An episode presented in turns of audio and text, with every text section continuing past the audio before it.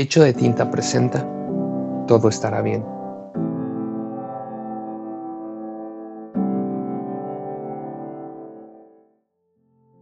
Aquella mañana me costó más de lo normal abrir los ojos. Llevaba días sintiendo que ella vendría en cualquier momento. En estos últimos días no encontraba la fuerza, por no mencionar la motivación, para levantarme de la cama. Llegué a pensar que estar en la cama todo el día sería la manera más fácil de matar a la rutina, aunque sería un vano esfuerzo ya que volvería mañana. Sabía que no podría volver a dormirme. También sabía que ella no saldría de mi mente. Me preguntaba, ¿dónde estaba? ¿Cuándo vendría? Barajé la posibilidad de que ella ya estuviera aquí. Si de todas maneras seguiría pensando en ella, al menos lo haría con un café. Coloqué la cafetera sobre la hornilla. Era una de esas cafeteras antiguas. Esperé hasta que el vapor que salía de ella me avisó con un fuerte chirrido que el café estaba listo. Con la taza en mis manos, me senté en el sofá frente a la ventana. Me senté a pensar y esperaba ver a alguien por la calle. Sabía que era inútil. Hacía semanas que nadie pasaba por ahí. Todo estaba vacío y se oía el sonido de la duda. Eventualmente alguien pasó. Se le notaba muy preocupado. Ahora las personas temen a la calle. Las pocas personas que aún caminan por ellas, se les nota como que cargan un peso. El peso de no tener certeza de nada. Aunque nadie realmente sabe qué le depara el futuro, al menos guardan la esperanza de uno. Ahora ni eso tienen. Mientras pienso en ello me doy cuenta que yo también cargo con ese peso. Hay días en los que me pregunto si podré resistirlo. No creo ser tan fuerte.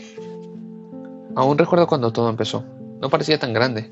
Era como esos problemas que esperas que el no verlos haga que desaparezcan. Ahora que lo pienso, ese tipo de problemas no existen. Todo fue muy rápido, de un segundo a otro. Lo que parecía ser la mejor etapa de mi vida se desvaneció. Todos mis amigos se fueron e incluso la chica con la que empezaba a salir se fue. Al principio permanecí optimista, sabiendo que no todo estaba perdido, aunque mi optimismo se debía a la ignorancia autoimpuesta a la que me sometí. No quería saber nada, solo me sentaba a esperar que las cosas mejoraran, y cuando no lo hicieron, empecé a ver noticias, y los días empezaron a pasar deprisa. Definitivamente el conocimiento no es el mejor amigo de la felicidad. Poco a poco me fui sintiendo más pequeño e indefenso, y con menos esperanzas, hasta llegar a lo que soy hoy, alguien cuyo peor enemigo es el reloj, y la ventana solo le recuerda lo que ya no está. En medio de estas tristes reflexiones me doy cuenta de una realidad tan evidente que es imposible seguir obviándola. Dejo caer de la impresión la taza. Lo que más me temía ha sucedido y enfrente de mis narices. Ella ha llegado. ¿Pero cómo es posible? pregunté. ¿Acaso se ha colado en una canción? ¿Se metió por la ventana abierta? ¿O la que era la opción más probable? Siempre estuvo ahí y hasta ese momento fui capaz de verla. Ya nada de eso importa, porque ahora es obvio y el cómo es irrelevante. Ella ya ha llegado, una vieja conocida mía, la tristeza.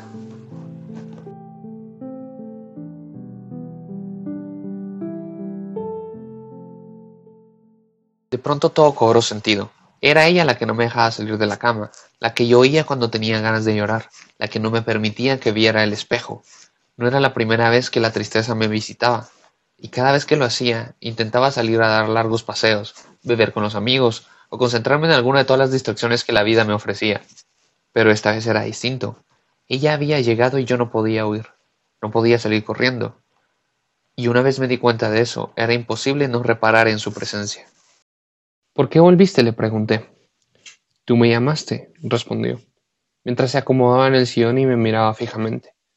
Yo ya conocía su pequeño acto, Intentaría hacerme caer en la desesperación. Ella es una experta en arrancar cada trozo de esperanza de tu ser.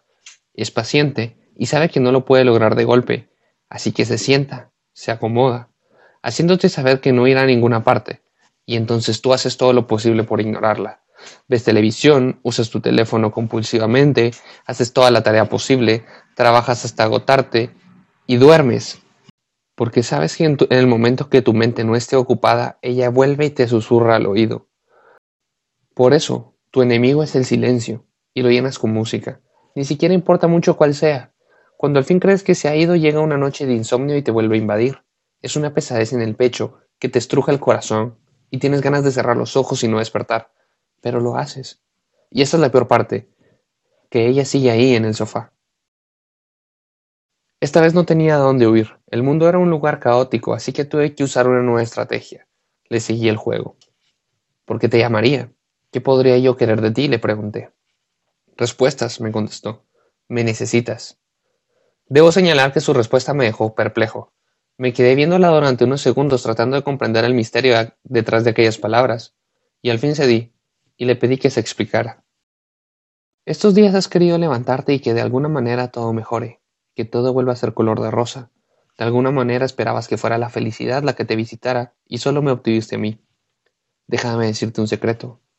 La felicidad no existe. Es un ser mitológico. No es alguien que un día aparezca, no es como yo. Yo soy real pero no por eso te debes desanimar. Mira, lo que quiero decir con todo esto es que de seguro te has dado cuenta que cualquiera puede estar triste, pero no cualquiera puede ser feliz. Ser feliz requiere valentía. Ser feliz es una tarea del día a día, porque la felicidad no existe solo así. No, la felicidad la tienes que crear, y eso es difícil. Cualquiera puede dejar que yo lo visite, no se necesita mucho esfuerzo, dijo la tristeza. Vienes y me dices que tengo que ser feliz, pero no me dices cómo. Además estos días ya son bastante malos en ti. Si tanto quieres ayudarme, ¿por qué no te vas y no vuelves jamás? contesté.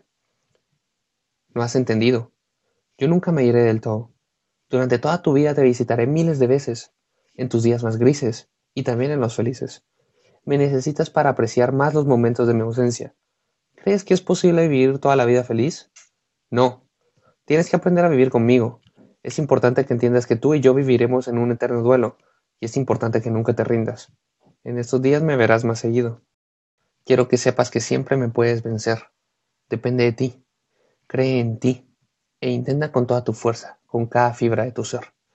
Me dijo como quien da un consejo. Tengo miedo de no tener la suficiente fuerza esta vez, de no poder ganar el pulso. Tengo miedo de que esta vez me deje llevar más de la cuenta, le dije abatido. Lo entiendo perfectamente. Es normal, contestó. Me senté junto a ella en el sofá y estuvimos en silencio hasta que me dormí. Cuando desperté ya se había ido. El sol brillaba y se escuchaba música por lo lejos. Me sentía distinto y entendí. La tristeza esa tarde había llegado a mi casa a hacerme entender que ella nunca se va del todo, que la necesitas para apreciar lo bello de la vida, para que te des cuenta de que hay cosas que se deben cambiar, para que entiendas que, en una crisis como esta, el hecho de que tu más grande lucha sea tener que soportarte a ti mismo en tu casa es más que suficiente para que estés agradecido por lo afortunado que eres. Ella quiere que entiendas que no es tu enemiga, que debes resistir y que tienes que creer que todo estará bien.